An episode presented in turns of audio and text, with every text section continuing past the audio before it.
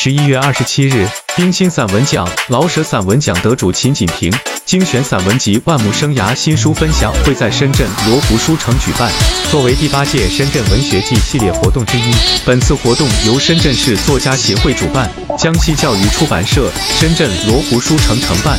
专家学者、作家代表、广大文学爱好者以及曾在课堂上读过秦锦平作品、慕名而来的师生等参加本次活动。散文集《万亩生涯》由江西教育出版社出版，共收录国家一级作家编剧、大学特聘客座教授、